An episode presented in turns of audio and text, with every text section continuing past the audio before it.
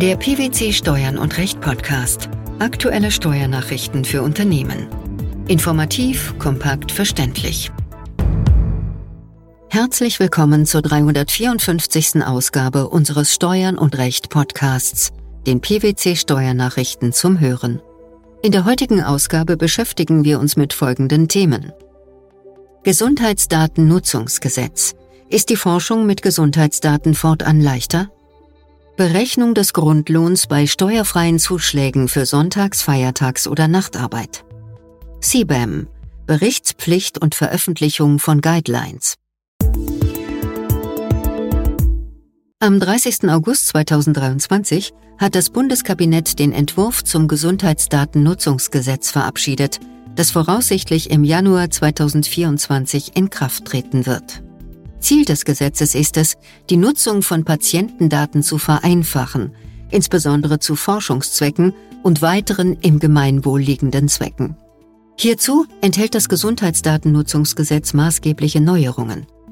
Eine davon heißt Widerspruch statt Einwilligung. Was bedeutet das? Patientendaten sollen zukünftig ohne gesonderte Einwilligung der Patienten zu Forschungszwecken genutzt werden dürfen, solange der Patient nicht aktiv widersprochen hat.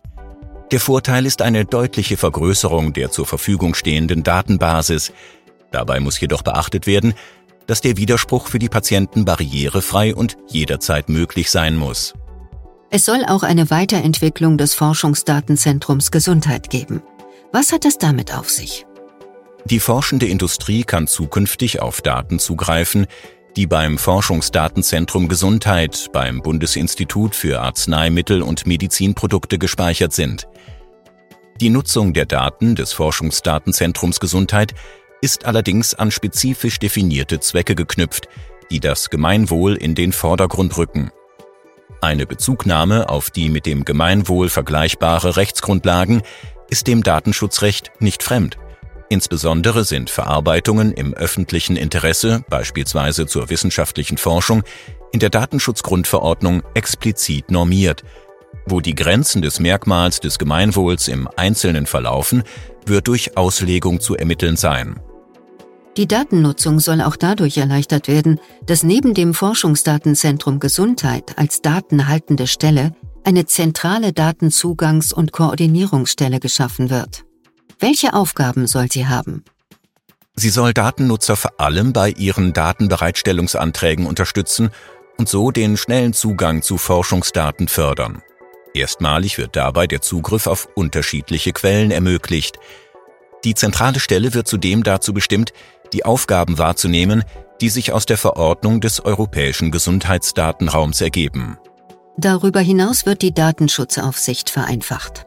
Was ist geplant? Zukünftig übernimmt für bundesländerübergreifende Forschungsarbeit eine Aufsichtsbehörde die Federführung. Die Bestimmung der federführenden Behörde erfolgt nach dem Sitz des umsatzstärksten Forschungspartners. Dies ist jedoch nicht unkritisch zu sehen. Durch die vorherrschende unterschiedliche Auslegung der Datenschutzgesetze und Vorgaben im Bereich Gesundheitsdatenschutz durch die Aufsichtsbehörden der 16 Bundesländer kann es zu Rechtsunsicherheiten und ungleichen Wettbewerbsbedingungen zwischen den datenabfragenden Stellen kommen. Welche Kritik wird noch am Gesetzesentwurf geübt? Nach Ansicht der Konferenz der unabhängigen Datenschutzaufsichtsbehörden des Bundes und der Länder müsse der Entwurf des Gesundheitsdatennutzungsgesetzes die Perspektive der betroffenen Personen stärken und entsprechende Garantien und Maßnahmen mit einer wirksamen datenschutzkonformen Technikgestaltung nach der Datenschutzgrundverordnung vorsehen. Aktuell würden Datenschutzgrundsätze, Informationspflichten und Betroffenenrecht stark verwässert und die mit der Verknüpfung unterschiedlicher Gesundheitsdaten verbundenen Risiken nicht beleuchtet. Eine Folgenabschätzung sei daher dringend angezeigt. Daneben müsse der Gesetzentwurf um effektive strafrechtliche Instrumente ergänzt werden. Konkret werden Regelungen gefordert, durch welche die unbefugte Offenbarung von personenbezogenen medizinischen Forschungsdaten unter Strafe gestellt, deren Beschlagnahme verboten und ein Zeugnisverweigerungsrecht für wissenschaftlich Forschende geschaffen werden. Wie ist der Gesetzesentwurf zusammenfassend zu bewerten?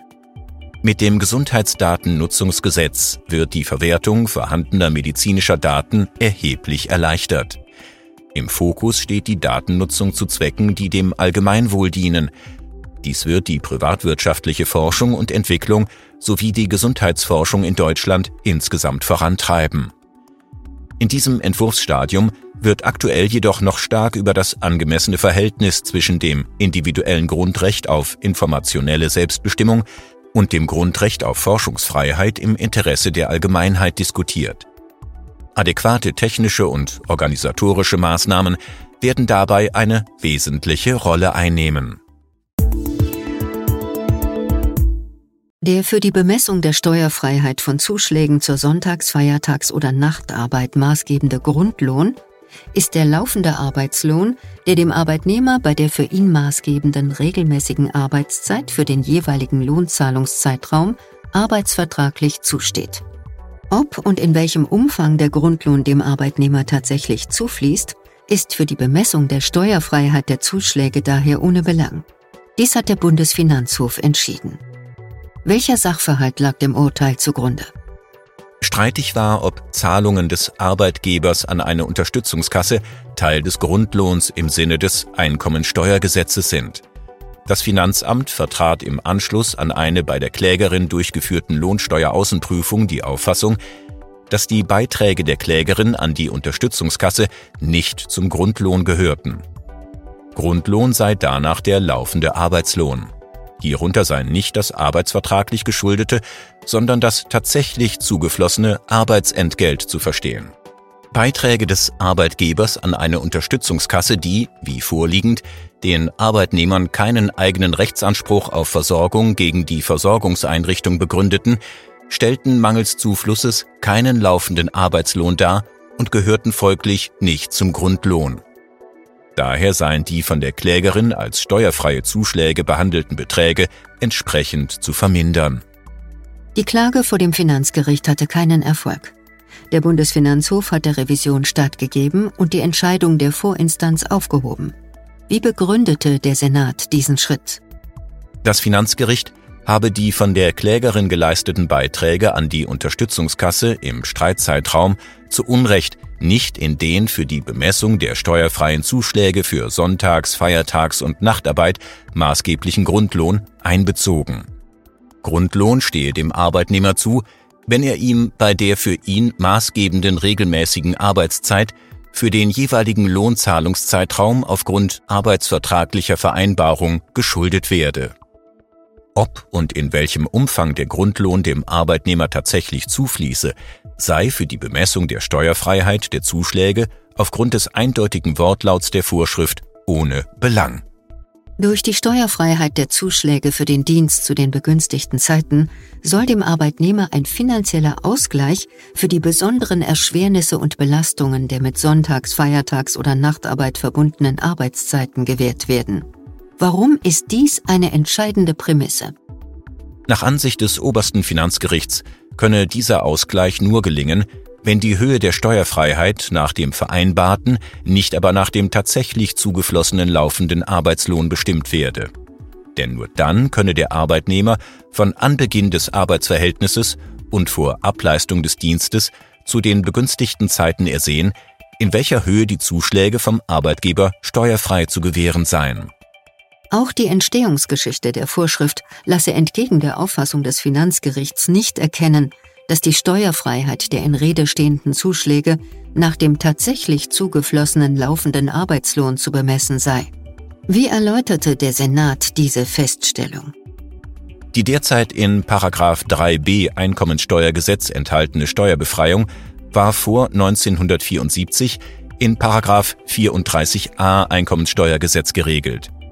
In der Fassung von 1971 war bereits bestimmt, dass als Grundlohn gelte, was dem Arbeitnehmer bei der für ihn maßgebenden regelmäßigen Arbeitszeit in dem jeweiligen Lohnzahlungszeitraum an laufenden Geld- und Sachbezügen zustehe. In den einschlägigen Regelungen des Einkommensteuergesetzes der Jahre 1974 und 1979 sei dies inhaltsgleich fortgeführt worden. Mit der Neufassung des Paragraph 3b Einkommensteuergesetz aus dem Juli 1988, mit der erstmals der Grundlohn als laufender Arbeitslohn und Bemessungsgrundlage für die Steuerfreiheit definiert wurde, sollte inhaltlich insoweit keine Änderung einhergehen. Im Übrigen seien auch die Regelungen in den Lohnsteuerrichtlinien erkennbar davon getragen, dass bei der Ermittlung des Grundlohns nicht auf den zugeflossenen, sondern den arbeitsvertraglich geschuldeten Arbeitslohn abzustellen sei. So sei zum Beispiel die Rechengröße Basisgrundlohn nach Auffassung der Finanzbehörde nach dem für den jeweiligen Lohnzahlungszeitraum vereinbarten Grundlohn zu ermitteln.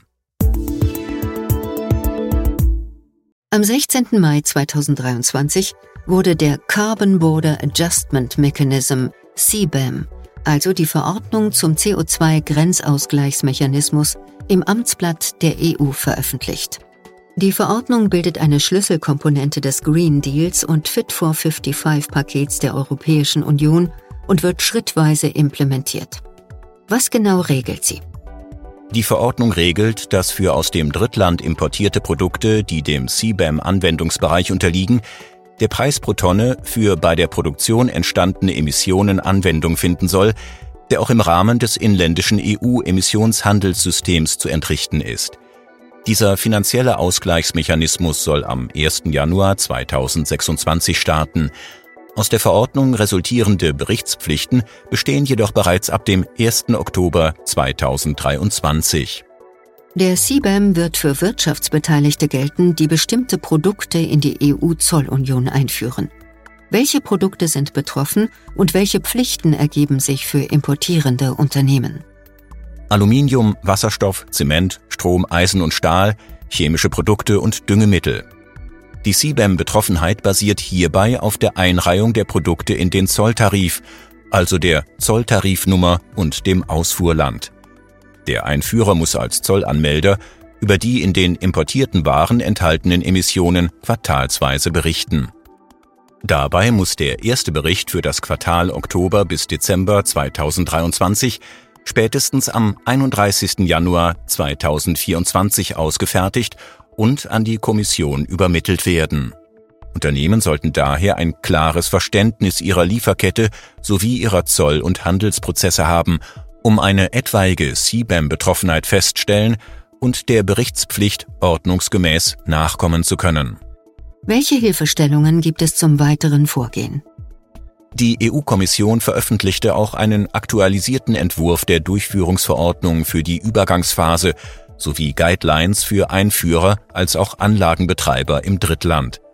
So sollen Unternehmen auf eine ordnungsgemäße Durchführung der Berichtspflicht vorbereitet werden. Was ist betroffenen Unternehmen jetzt zu empfehlen? Auch wenn der erste Bericht erst im Januar 2024 abzugeben ist, sollten Unternehmen bereits jetzt mit Vorbereitungsmaßnahmen beginnen.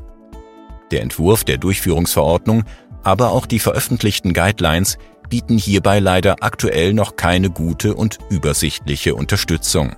Daher sind Unternehmen bei der Vorbereitung weiter mit zahlreichen Fragestellungen und Unklarheiten konfrontiert. Das Gesundheitsdatennutzungsgesetz die Berechnung des Grundlohns bei steuerfreien Zuschlägen für Sonntags-, Feiertags- oder Nachtarbeit sowie die Verordnung zum CO2-Grenzausgleichsmechanismus. Das waren die Themen der 354. Ausgabe unseres Steuern und Recht Podcasts, den PwC Steuernachrichten zum Hören. Wir freuen uns, dass Sie dabei waren und hoffen, dass Sie auch das nächste Mal wieder in die PwC Steuernachrichten reinhören. Steuerliche Beiträge zum Nachlesen finden Sie in der Zwischenzeit unter blogs.pwc.de slash steuern und recht.